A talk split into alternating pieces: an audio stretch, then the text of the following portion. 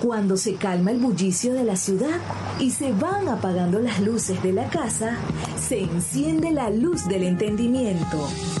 Desde este momento comienza Puerto de Libros, Librería Radiofónica, programa que contiene todos sus elementos tipo A. Puede ser escuchado por niños, niñas y adolescentes sin la supervisión de padres, madres o representantes.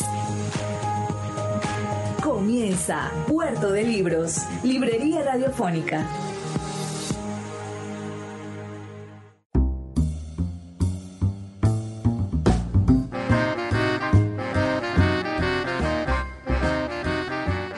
Bienvenidos a Puerto de Libros, librería radiofónica. Les habla Luis Peroso Cervantes, quien de lunes a viernes de 9 a 10 de la noche trae este espacio que hacemos con tantísimo cariño para todos ustedes por la señal de la 88.1 Radio Fe y Alegría de Maracaibo. Comenzamos nuestra programación del año 2020 con este programa número 92 en el cual estaremos tratando un tema por demás interesante. Estaremos hablando sobre la obra de teatro Edipo Rey. Espero que, que, les agrade, que sea de verdadera importancia para ustedes y que podamos mm, de alguna manera transformarnos ¿no? y darnos cuenta de cómo la literatura, el pensamiento humano, la civilización griega y la civilización occidental ha influido en la construcción de esta contemporaneidad a la cual nosotros asistimos en la cual habitamos, de la cual somos parte, la cual nos hace partícipes del, futuro, ¿no? Ya no vivimos en esa civilización, ya no somos la civilización occidental del siglo XX, somos una nueva civilización en este siglo XXI que está preñada de ideas, de sueños, de conflictos, de, de, de, de maneras diferentes de estructural decir. Y esta obra de, Sófocles, este Edipo Rey, bueno, va, va a ser como una piedra fundacional, como, como ese Moisés que abre las aguas y, y, permite que nosotros pasemos hacia un nuevo mundo, en este caso, no un desierto, sino el Edén de nuestra civilización, la posibilidad de sabernos construirnos, hacernos y definirnos como seres humanos en la literatura.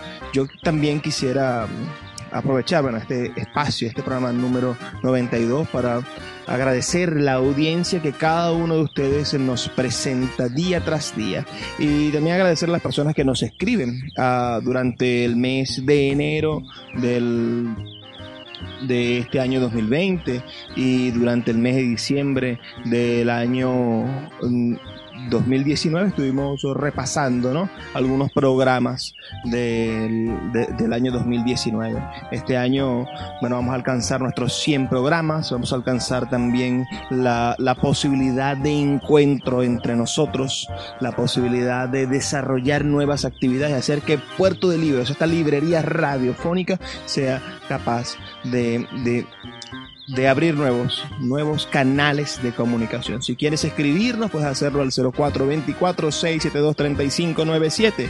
También estamos en las redes sociales como arroba librería radio y en nuestra página web radio.puertodelibros.com.be 0424-672-3597 para que reportes tu sintonía a esta hora en Puerto de Libros, Librería Radiofónica. Comentaba hace unos minutos, hoy estaremos hablando acerca de Edipo Rey, de Sófocles, el poeta trágico griego. Bueno, Sófocles nació en, en, Colona, cerca del año 496 antes de Cristo y falleció en Atenas en el 406 antes de Cristo. Me parece una cifra gigantesca, ¿no? eso de vivir 90 años fue, como les he dicho, un poeta trágico. Escribió tragedias. Uh, autor de obras como Antígona y Edipo Rey, que, se sitúan ambas en esta, en esta llamada um, trilogía tebana de, de, Edipo que vamos a estar, vamos a estar bueno, analizando en este, en este programa del día de hoy. Ah, se sitúa junto a Esquilo y Eurípides entre las figuras más destacadas de la tragedia griega. De toda su producción literaria, solo se conservan siete tragedias completas que son de importancia capital para la literatura universal. Toda su escritura fue hecha en el idioma griego antiguo, ese, ese griego perdido ya que no sabemos en exactitud cómo suena, pero que los estudiosos, los gramáticos, han conseguido representar en el sentido más legítimo, bueno, estudiando las raíces uh, fonológicas del griego moderno y, la evolución de, de, las lenguas contemporáneas. Bueno, sus las principales fuentes de los datos biográficos son la vida de Sófocles, escrita por un anónimo en el siglo I, y fragmentos dispersos que se pueden encontrar en obras de Plutarco, de Ateneo, de Aristóteles y otros autores. Se atribuía a Sócrates cierta belleza física, aunque se decía que tenía una voz débil. Participó activamente en la vida política ateniense, tuvo la oportunidad de ser elegido para varios cargos públicos e incluso como estratega para acompañar con sus ideas algunas de las empresas bélicas de su estado-nación. Sófocles vivió bastante tiempo fue también una especie de, teórico del teatro. Escribió el libro sobre el coro, que lamentablemente se ha perdido. Se le atribuye el aumento de dos o tres del número de actores y el aumento del número de coreutas de 12 a 15. Introdujo la escenografía y fundó el llamado Tiacio de las Musas, donde se rendía culto a las musas y se hablaba de arte. Sófocles fue amigo de Heródoto, a quien dedicó una oda de la que solo se conserva un breve fragmento. Incluso reflejó en sus tragedias algunos pasajes de la obra del historiador. Otro de sus amigos fue Ión de Quíos, en un fragmento que se conserva de este autor se relata una anécdota de Sófocles en la que destaca su ingenio. También desempeñó funciones religiosas. Fue sacerdote de, una, de un dios local de la salud llamado Alón. Y en el año 420 a.C. participó en el acto en el que los atenienses adoptaron el culto a Asclepio.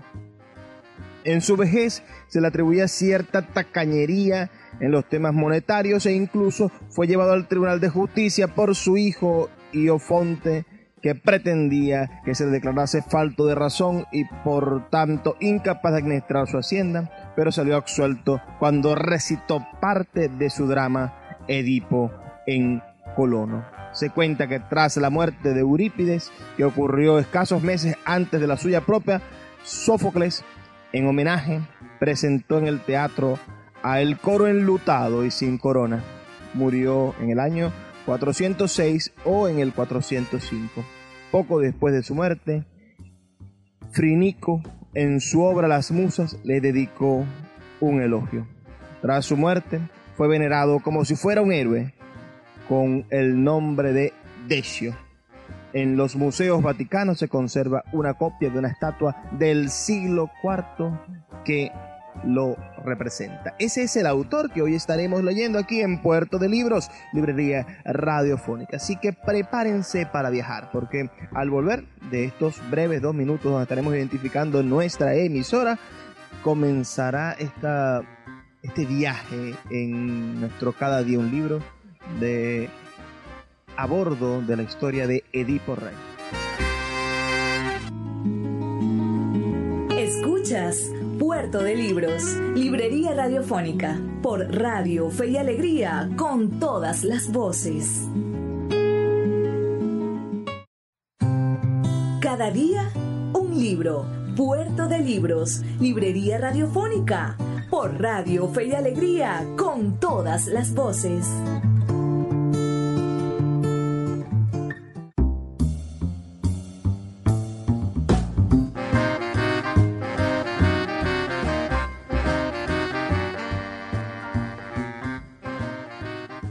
Nuestra sección de hoy de cada día un libro vamos a estar compartiendo con ustedes una pieza fundamental de la literatura universal. Me refiero nada más y nada menos que a un fragmento de Edipo Rey de Sófocles. Es una pieza de teatro trascendente realmente que, ha cambiado la forma de, pensar y de ver de muchas personas. Voy a leer realmente al final, final de Edipo Rey, cuando ya Edipo se arranca los ojos. Entonces, estos, estos diálogos me parecen interesantísimos, ¿no? Escuchamos al coro, a Edipo y a Creonte posteriormente al final. Vamos a, leer estos, estos fragmentos y después los vamos a comentar con, con muchísima eh, vehemencia. Dice el coro, ah, desgracia terrible de ver, oh, los más espantosos con los que me he tropezado, qué locura, desdichado, te acometió. ¿Qué demon saltó sobre ti con brinco mayor que los más largos para añadirse a tu destino infortunado? Ay, desdichado, ni siquiera mirar hacia ti puedo, pese a querer preguntarte mil cosas, de mil cosas, enterarme, mirarte mil veces, tal es el espanto que me infundes. Edipo responde, Ay, ay, desdichado de mí. ¿A qué tierra iré en mi dolor? ¿A dónde vuela mi voz? Arrebatadamente. Ay, destino. ¿En dónde te precipitaste? El corifeo responde, es en, en algo terrible, que ni escuchar ni contemplar se puede. Edipo, oh nube abominada de tinieblas, que se abatió sobre mí de un modo indecible ineluctable, impulsada por funesto viento. ¡Ay! ¡Ay! Una vez más. Cómo se me clava a la vez el pincho de este aguijón y el recuerdo de mis males. El corifeo. No es extraño que en tales penas lleves un doble duelo y soportes dobles desgracias. Edipo. Ay, amigo, tú eres mi único servidor leal. Pues aún te atreves a cuidarte de este ciego. Ay, ay, no me pasas inadvertido. Aún estando en tinieblas, reconozco bien al menos tu voz. Corifeo. Ay, cumplidor de terribles acciones. ¿Cómo tuviste corazón para destruir de tal modo tu vista? ¿Qué divinidad te impulsó? Edipo. De Apolo esto es obra, amigos. Apolo fue el que hizo cumplirse estos mis horrendos sufrimientos, pero nadie sino yo mismo, desdichado, se dio el golpe con su mano. Pues, ¿para qué habría de ver yo, si viendo nada agradable, ver me era? Corifeo. Así era en verdad, como tú dices. Edipo. ¿Qué cosa puedo ver o, qué cosa puedo amar, o qué saludo escuchar ya, amigos, con placer. Llevad fuera del país cuanto antes, llevad fuera, amigos, a este gran criminal, al hombre más maldito y aborrecido por los dioses. Corifeo, triste de ti por tu desventura y por la conciencia que tienes de ella. Cómo quisiera no haberte conocido nunca. Así pareciera aquel que me quitó en los pastos las crueles trabas de mis pies y me liberó de la muerte y me salvó la vida sin hacer acción que se le pueda agradecer. Pues si yo entonces hubiera muerto, no habría sido ni para los seres queridos ni para mí tan gran motivo de duelo. Corifeo. Así lo hubiera querido yo también. Edipo. Así no hubiera resultado asesino de mi padre, ni esposo sería llamado por los hombres de aquella de quien nací. Ahora, en cambio, dejado estoy de los dioses y soy hijo de una impura y tengo prole común con aquellos de quienes recibí el ser. Y si hay horror más grave aún que este horror, en suerte le ha tocado a Edipo. Corifeo. No sé si he de decir que has tomado una buena decisión. Sería preferible para ti ya no existir a vivir ciego. Edipo, no trates de demostrarme que esto no está hecho así de la mejor manera, ni me aconsejes más. No sé con qué ojos hubiera mirado a mi llegada al Hades, ni a mi padre ni a mi desgraciada madre, cuando he cometido contra ambos delitos que la horca no puede castigar. Pero es el caso que me hubiera sido deseable contemplar el rostro de mis hijos, nacidos como nacieron. No, ciertamente, nunca al menos con mis ojos ni tampoco la ciudad, ni sus torres, ni, sus, ni los santos templos de los dioses, de los que yo mismo, el hombre que con más honra vivió en Tebas, se prive al, al, ordenar personalmente que todos expulsaran al impío, a aquel que los dioses revelaron impuro y que además resultó del linaje del Ayo habiendo puesto en claro yo tal baldón en mi persona, les iba a mirar con la mirada alta, en modo alguno. Es más, si fuera posible aún obstruir de algún modo la fuente de odio, no me abstendría de cerrar mi cuerpo desdichado para, a más de ciego, no oír nada, porque es agradable que la mente viva fuera de desgracias. Ay, Citereón, ¿por qué me recogiste? ¿Por qué no me mataste al punto de acogerme para que nunca hubiera revelado a los hombres de quién había nacido? Oh Póbilo y Corinto y vieja morada, nominalmente paterna, bajo apariencia hermosa, qué pústula de males en mí criasteis. Ahora se descubre que soy un infame y nacido de infames. Oh, tres caminos y escondidas cañas. Entinar y desfiladero de la triple senda. ¿Qué bebiste mi sangre, la de mi padre, por mandos derramada? ¿Os acordáis todavía de mí? ¿Qué acciones cometí en vuestra presencia? ¿Qué acciones volví a cometer una vez llegado aquí? Oh, matrimonio, matrimonio me diste el ser y volviendo a engendrar hiciste brotar la misma simiente y mostraste a padres, hermanos, hijos, sangre de una misma sangre, a esposas, mujeres y madres, y cuantos crímenes haya más vergonzosos entre los hombres. Mas no es lícito mentar lo que no es honroso hacer. Por los dioses, ocultadme fuera de aquí al punto, o matadme o arrojadme al mar allí, donde no me volváis a ver nunca más. Ea dignaos tocar a este miserable, obedecedme, no me temáis, porque mis crímenes ningún mortal sino yo puede llevar consigo. Corifeo. Sobre lo que pide sea aquí a Creonte, que se ha presentado a su debido momento para tomar una medida o dar un consejo, ya que ha quedado como único guardián de esta tierra en tu lugar. Edipo, ay de mí, ¿qué le podré decir? ¿Qué buena fe podré esperar de él en justicia cuando se ha puesto en evidencia que antes me comporté como él en todo, como villano? Creonte. No he venido, Edipo, para reírme ni para echarte cara a ninguno de tus hierros de antaño. Mas, si ya no sentís pudor ante los hijos de los hombres, al menos sentid ante el resplandor de todo lo que alimenta del soberano sol de mostrar sin rebozo de tal guisa semejante impuro, que no habrán de aceptar ni la tierra, ni la santa lluvia, ni la luz. Hacedlo entrar cuanto antes en palacio, pues lo piadoso es que sean solo los parientes quienes vean y escuchen las desgracias familiares. Edipo, por los dioses, puesto que me has quitado mis temores al venir con la mayor bondad junto a mí, que soy el colmo de la maldad humana, hacedme caso en interés hablo, y no en el mío. Creonte, ¿qué favor suplicáis obtener de mí de tal modo? Edipo, arrojadme de esta tierra cuanto antes, allí donde no se me vea dirigir la palabra ningún mortal. Creonte, lo habría hecho sabiéndolo bien si no hubiera deseado pedir primero consejo a Dios sobre qué se debe hacer.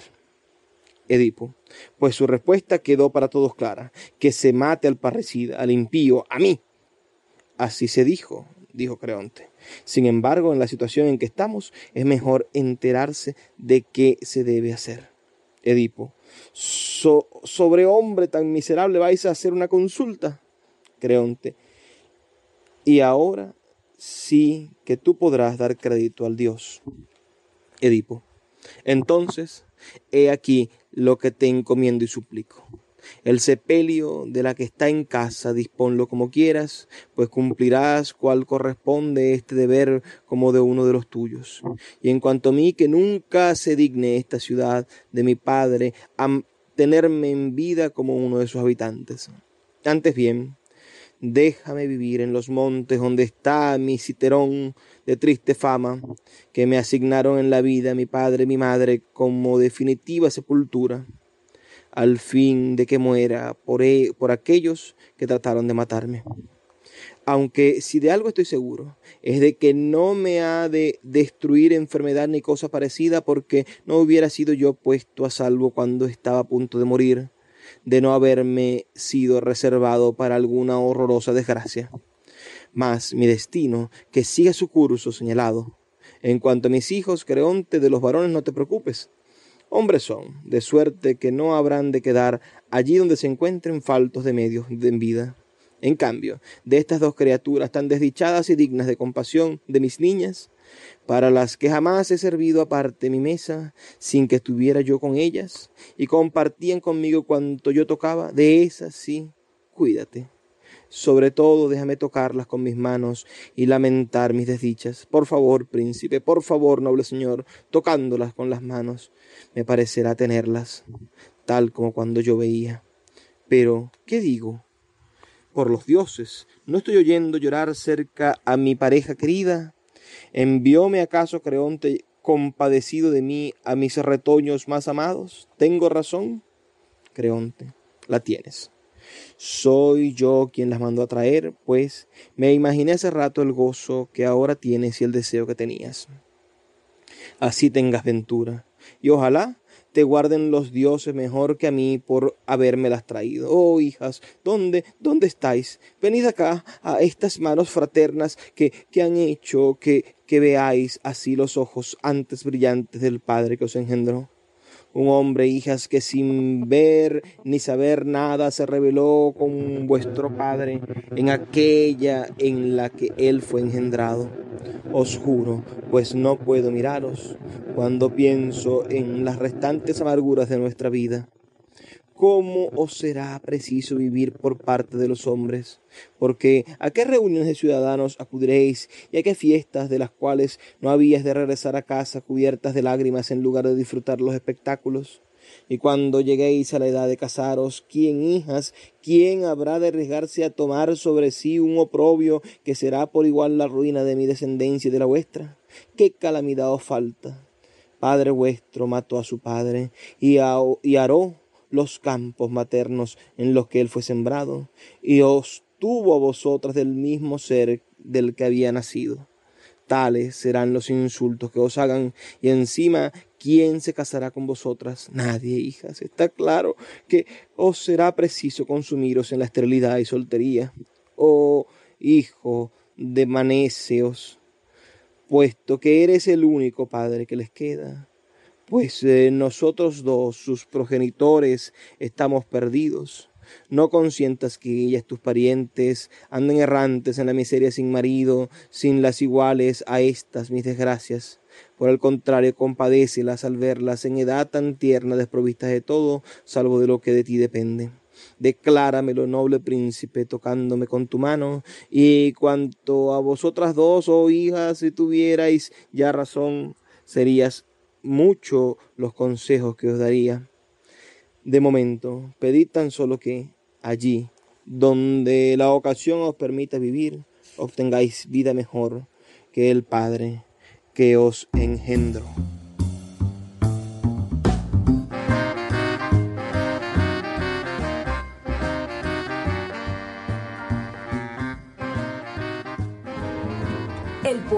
Luis Peroso Cervantes le acompaña en Puerto de Libros, Librería Radiofónica, por Radio Fe y Alegría, con todas las voces.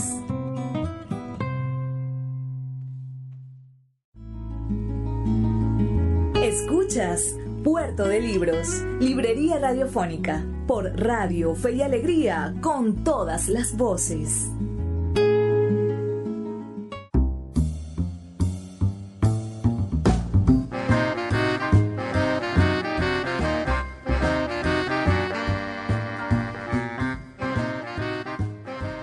Como comentaba en el segmento anterior, estamos leyendo Edipo Rey de Sófocles. Y ahora voy a compartir con ustedes unos interesantes fragmentos del epílogo de esta edición que tenemos en la mano. Estamos trabajando con una edición de la editorial de Bolsillo. el prólogo y la traducción es de Luis Gil y el epílogo es de Jordi Bayo y Javier Pérez. Ah, y aquí tenemos entonces fragmentos de este, de este maravilloso epílogo Ah, que, me parece brillante la manera en la que lo hacen. Si, si, vamos a la, al prólogo, en el prólogo el, traductor se, concentra en el mundo del, del mundo griego, ¿no? en, esa, en esa tradición, esa, en ese mito tebano, pero los epiloguistas hacen un trabajo mucho mejor, un trabajo de, acercar más a la contemporaneidad, al, escritor. Entonces voy a, voy a saltarme unas cuatro páginas del epílogo y, voy a leer un apartado que dice lo que hay que saber. Como otros tantos ejemplos de la dramaturgia moderna en el teatro y en el cine, la obra de Sófocles tiene la virtud de empezar lo más tarde posible, dando por sucedidos una serie de hechos anteriores que, más allá de que estén o no aludidos en la obra, forman parte de la construcción humana de los personajes. Este saber anterior se inicia en el caso de Edipo muchos años antes de empezar la narración. Una maldición condena al rey de Tebas, Layo, futuro padre de Edipo, y así a su descendencia entera a una existencia marcada por la desgracia. Por ello, cuando Layo casado con Yocasta, escucha el oráculo de Delfos que le profetiza que será asesinado por su propio hijo, no tiene más remedio que deshacerse de ese peligroso descendiente tan pronto como lo ve nacer. El episodio de dar muerte al recién nacido que Layo delega a su criado nos recuerda a los cuentos de hadas. El servidor no se decide a acabar con el niño, como en Blancanieves, abandonada en el bosque por el cazador que debía matarla, sino que, apiadándose de él, lo abandona a la intemperie en el monte Citerón. La narración sigue los pasos clásicos de las historias de príncipes educados lejos de su comunidad. Un pastor de Corinto recoge a Edipo, cuyos tobillos están malheridos, y lo lleva a su ciudad, donde es adoptado por los reyes locales, Póbilo y Mérope, que no tienen descendencia. El niño bautizado por los padres adoptivos con el nombre de Edipo, el de los pies hinchados, en alusión a sus tobillos heridos, crece plácidamente como príncipe de Corinto hasta que un día escucha en boca del borracho el rumor de que quizá él sea un bastardo. Ese es el motivo por el cual lo lleva al oráculo de Delfos, donde otra profecía enigmática, la que predice que matará a su padre y se casará con su madre, le obliga a dejar la ciudad, alejándose de quienes sigue considerando como sus verdaderos padres. Un día se produce la escena inevitable, tan deseada por el espectador como temida. Layo y Edipo se encuentran en un camino, tienen un altercado y el hijo impetuoso mata al padre sin que ninguno de los dos conozca en la sangre el parentesco con el otro. Aquí nace una de las paradojas más sugestivas del mito trágico. Layo transitaba por el camino de Delfos para consultar al oráculo mismo que le anunció la desgracia, mientras que Edipo, en perfecta simetría, se alejaba del oráculo después de haber recibido la profecía fatal. Tras el altercado, el parricida involuntario llega a Tebas, ciudad que está siendo diezmada por los estragos que causa una misteriosa esfinge que acaba con todo aquel viajero que no solucione el enigma que le propone. Creonte, regente de la ciudad tras la muerte de Layo, ha ofrecido el tálamo de la viuda Yocasta a quien acabe con el monstruo. Es Edipo quien vence a la Esfinge finalmente en un episodio que Sófocles solo recoge en una vaga evocación al inicio de la obra. La posterior tradición literaria e iconográfica con las famosas recreaciones pictóricas de Ingres y Moriao han convertido esta escena en un mítico visual sobre la apoteosis de la razón frente al salvajismo. La pregunta que el héroe debe contestar a la esfinge, ¿cuál es el animal que camina por la mañana con cuatro patas, al mediodía con dos y en el crepúsculo con tres? remite al hombre como especie, pero también ciertamente a la propia situación que Edipo acabará viviendo una vez se casa con Yocasta. A la vez niño por ser su hijo, hombre por ser su marido y viejo por darle nietos después de la caída. Lo singularmente trágico del mito, lo que da grandes posibilidades al tratamiento dramático, es el nulo conocimiento del proceso por parte de quien lo protagoniza. Edipo es invocado por el sacerdote que lo visita inicialmente como tú, Edipo, de todos los mortales el más sabio. Sin embargo, es justamente el saber lo que ha sido excluido del personaje hasta el impactante final de la obra. Edipo mata a su progenitor sin reconocerlo y se desposa con la viuda sin saber que es su madre. A diferencia de otros mitos griegos de situación del padre, como Cronos o Zeus, Edipo sabe demasiado tarde que es el hijo del rey, o lo sabe después y no antes de haberlo matado. Ello permite visualizar su trayecto como un viaje no premeditado hacia la caída total, que es lo que constituye el núcleo de la obra de Sófocles. Cuando la peste se adueñó de Tebas y el persistente oráculo de Delfos avisa que esta vez solo el descubrimiento del asesino de Layo acabará con la enfermedad, es el propio Edipo, obsesionado por saber la verdad. Yo desde el origen la haré brillar. El que precipita la revelación el fatal desenlace. El monarca, después de conocer su propia culpa y de haber visto en el interior del palacio a su madre ahorcada, se quita los ojos y pide ser exiliado. Como el lector habrá podido comprobar, lo que acontece después ya no es recogido por Sófocles en la obra. Pero la continuación de la trama sí se puede seguir en otras ampliaciones dramáticas de la leyenda tebana. Edipo parte de la ciudad acompañado por su hija Antígona, que le hará de singular lazarillo. Hijos Eteocles y Polinices se quedan en Tebas para gobernar alternadamente, pero acaban enfrentándose por el poder en una cruel guerra civil que acaba con la muerte de los dos hermanos. Este episodio filial posterior a la historia de Edipo no hace más que ratificar la inexorable maldición contra la estirpe de Layo. Todo es dolor y ruina estéril en la historia de sus descendientes. El devenir de los hijos de Edipo, contado por otro de los grandes autores de tragedia, Esquilo, en Los Siete contra Tebas, única parte conservada de su trilogía sobre la leyenda, es aludido por el propio Sófocles en sus dos obras posteriores. Antígona trata sobre el juicio y la muerte de la hija de Edipo, responsable de intentar enterrar el cuerpo de su hermano perdedor, Polinices. El conflicto entre este y Eteocles es aludido en forma tangencial, pero iluminadora en Edipo de Colona una obra de la madurez escrita por Sófocles poco antes de su muerte, donde el destino final de Edipo tiene algo de regeneradora trascendencia. Sófocles situó esta tragedia testamentaria en su pueblo natal, Colona, una aldea cercana a Atenas, donde Edipo, después de un largo periplo exploratorio, acabaría encontrando la paz, siguiendo los dictados de un nuevo oráculo de Apolo, el que dice que el lugar donde muere Edipo traerá prosperidad a sus habitantes.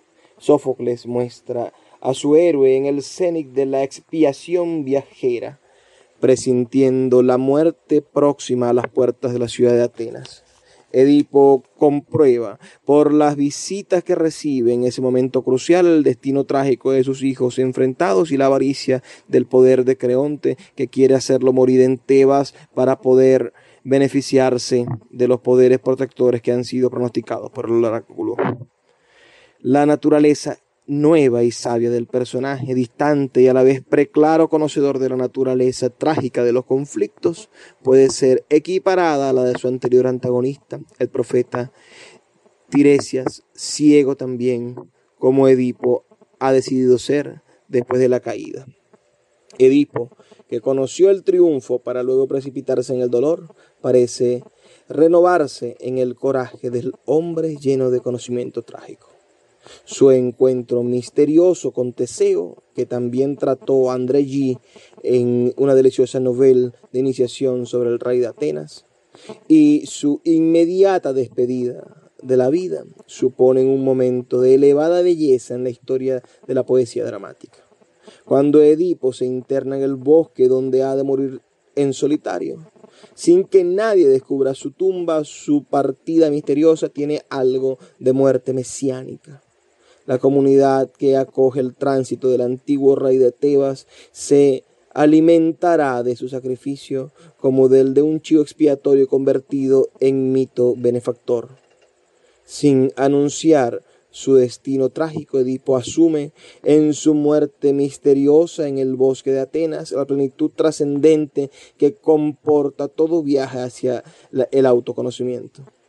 El momento de paz purificadora, un final trágico que se percibe como final feliz. Me parece brillante esta manera de, de resumir la historia tebana, la manera en la que en la que los autores de este texto nos hacen bueno, conocer y reconocer toda la historia y entender el, espíritu de, lo trágico, ¿no? Porque si, si, vamos a hacer, intentar hacer una síntesis de los géneros literarios de la antigua Grecia, nos encontramos que existían en el teatro dos fundamentales géneros, la, literatura trágica, las tragedias, y la literatura que se llamaba cómica, que no era cómica por lo que ahora nosotros a llamar una comedia, ¿no? Alguien que te va a hacer reír. Era cómica porque las cosas que, que se trataban en esa comedia eran de relación con los hombres. Las tragedias hablaban de la relación entre el ser humano y los dioses donde estaban signados a siempre obedecer las voluntades de los dioses. Y las comedias estaban relacionadas con los problemas entre los hombres. Por eso allí se, se, deambulaban las miserias, por eso allí se daban a conocer uh, secretos, se, se, mofaban de personas. Estoy pensando en Aristófanes, con, con una obra como Las nubes, en la cual se, se mofan de un personaje ah, que lo llaman sofista y, le, lo, ponen como un filósofo barato que resulta ser una caricatura de, del, gran, del gran Sócrates, ¿no? Y, al final lo llevan a la, a la, muerte, los mismos, la misma burla social en contra, en contra de él. Pero la relación en el universo trágico es que la, consecuencia definitiva es que el hombre, el ser humano, está destinado a padecer eh, eh, trágicamente la decisión de los dioses. Los dioses están eh, de un lado u otro ah, jugando, peleándose y, en el medio están los seres humanos padeciendo, ¿no? Es el, caso de, la Ilíada. Uh, cuántas cuántos hombres muertos ah, por, por, por, por, una mujer, lo diría mágicamente el, premio Nobel de, literatura Yogoro Seferis uh, plantearía aquello, eh, es decir, toda esta sangre que se ha derramado por una túnica vacía, por una, por una Helena, ¿no? Una Helena que era una túnica vacía. Ella, ahí lo que estaba en juego era la rivalidad entre los dioses, entre estos dioses que estaban peleando y los hombres eran víctimas del deseo de los dioses. Ah, así le sucede a Edipo. Edipo es, eh, es, la representación del espíritu trágico en, su mayor expresión, porque es un hombre que no tenía la posibilidad de escaparse de ninguna manera del presagio que había estipulado el oráculo de Delfos. Espero que que ustedes puedan recurrir a esta obra, leerla completa, se lee muy rápido en ese tono en el cual estuvimos leyendo el, segmento pasado. Y espero que me dejen sus comentarios. Si ya la leyeron, uh, por favor uh, háblenos un poco de su idea, sus opiniones sobre, sobre esta Edipo Rey de Sófocles. Y si quieren podemos hablar en otra sección, en otro en otro programa acerca de la relación entre la literatura y la psicología y el por qué eh, Sigmund Freud decidió utilizar elementos ah, canónicos de la literatura ah, para crear sus, sus, patrimonios, ¿no? sus, estructuras preconcebidas de, la naturaleza humana, como el síndrome de Edipo o el síndrome, el, síndrome de Electra, para describir ciertas conductas que estaban tipificadas, que tenían, que tenían conductas prototípicas. En, los seres humanos a través de la forma en la que los grandes escritores lograron meterlas en la buena literatura. Esto es un poco de todo lo que hacemos y decimos cada día. Así que escríbenos al 0424-672-3597 o síguenos en nuestras redes sociales arroba librería radio para saber más de lo que estamos haciendo. También puedes dejarnos un comentario en nuestro canal de YouTube o en nuestras plataformas de podcast donde siempre subimos todo el contenido que hacemos. Vamos a una brevísima pausa de dos minutos y ya volvemos con más de Puerto de Libros, Librería Radiofónica.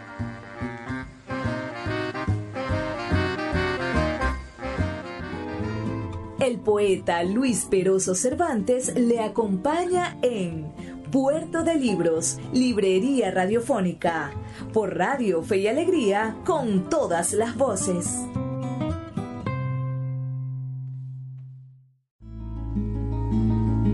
Escuchas Puerto de Libros, Librería Radiofónica, por Radio Fe y Alegría, con todas las voces.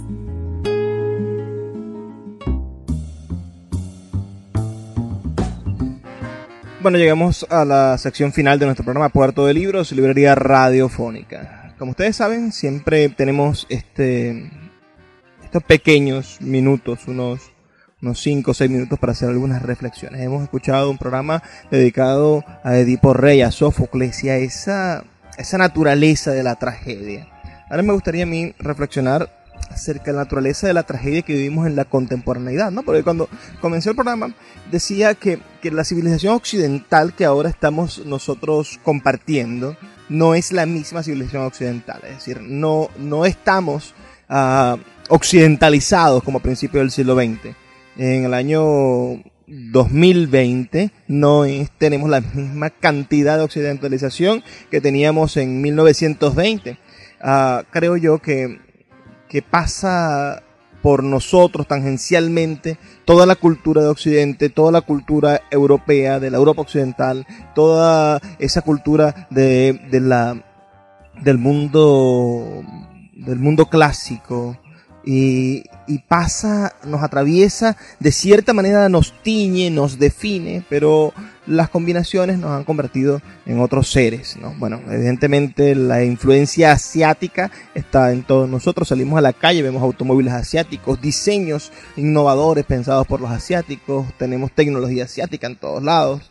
Del mismo modo, podemos entender nuestra, nuestra diversa fuente de orígenes culturales, entre ellos, bueno, todo lo que tiene que ver con el pensamiento afro afro-occidental que está en nosotros, etnoafricano que, que todavía se sostiene, y después nuestras raíces indígenas, la, la, nuestra América, esa Abyala que, que tan duramente ha intentado luchar para mantenerse firme frente a ideas que parecen más lógicas, pero que realmente ah, mm, quizás no lo son, quizá simplemente son las ideas lógicas que se impusieron frente a las ideas lógicas que no permitieron que nosotros conociéramos. Todo esto lo digo para caer en, lo que conversábamos hace un minuto sobre la inevitabilidad de la tragedia. Es inevitable para los griegos, para esas personas que vivieron hace 2500, 2600 años, 2400 años en el caso de, de, Sófocles, ¿no? Ah, era inevitable para ellos enfrentarse al designio de los dioses, esos dioses que, que bien podían bendecir unos barcos, que bien podían ah, extraviar a un, a un rey como, como, como a Odiseo, ¿no? Como a Ulises, eh, decidía, decidía el, el, gran Poseidón, porque se sentía ofendido, extraviar en los mares a Ulises para que jamás llegase de nuevo a Ítaca. Y, y lo mismo sucedía con, con, el pobre Aquiles, ¿no? Destinado a, a, a, su inmortalidad, pero a través de la muerte, a través de, de que consiguiese de que consiguiesen su talón, su, su, punto débil, su punto mortal. Ahora, piensen ustedes en la crisis venezolana, piensen ustedes en lo que nos sucede todos los días, piensen ustedes en, en, en momento en que se nos va la luz. Uh, en estos días estaba uh, terminando de trabajar 12 de la noche, escribiendo algún texto en la computadora, uh, bastante cansado haber parado muy temprano, me iba a dormir y minutos después de dormir se va la luz, se va la luz a la, a la, a la una, una y media de la mañana, cuando era inconcebible que esa hora se fuese la luz ya, después de que supuestamente íbamos a solucionar los problemas, los problemas de, del racionamiento y de la administración de cargas iban a ser diferentes. Supuse que sería una hora. Tuve fe en que sería una hora porque venían quitándonos la luz en algunas, en algunos momentos, no siempre, durante una hora. Se hicieron las 9 de la mañana. Se hicieron las 9 de la mañana y todavía no ha llegado la electricidad a mi casa. Entonces, ¿qué, puedo hacer yo frente al designio de estos dioses impuestos? De estas personas que deciden por nosotros si tenemos derecho o no a la comodidad. ¿Qué puedo hacer yo, triste mortal, si el oráculo de Corpolec ha decidido quitarme la electricidad. ¿Qué puede hacer un pobre mortal si, si esos designios han sido definidos de esa manera y, y, y, aquel que tiene la orden de bajar la cuchilla no me va a permitir descansar ni estar listo ni preparado para la batalla del día siguiente?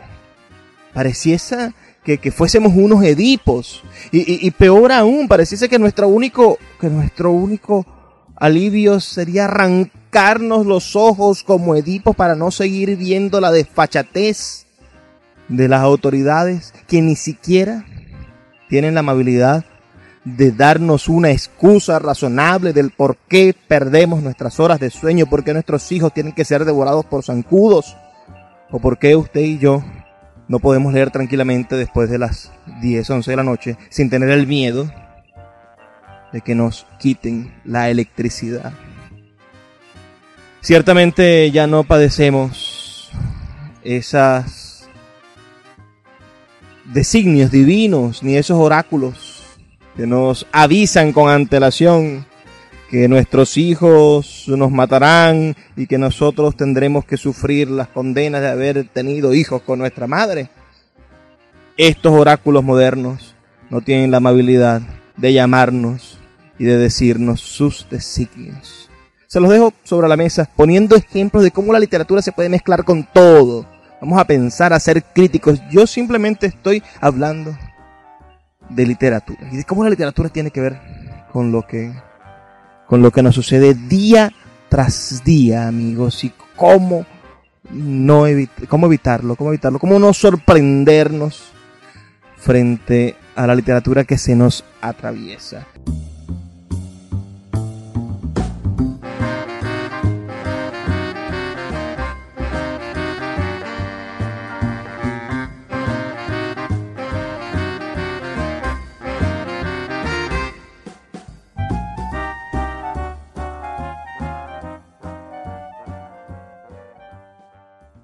Ahora sí llegamos al final de nuestro programa. Agradezco mucho a todas las personas que nos escuchan. Recuerda que puedes escribirnos al 0424-672-3597 o escuchar todos nuestros programas en YouTube colocando Librería Radiofónica.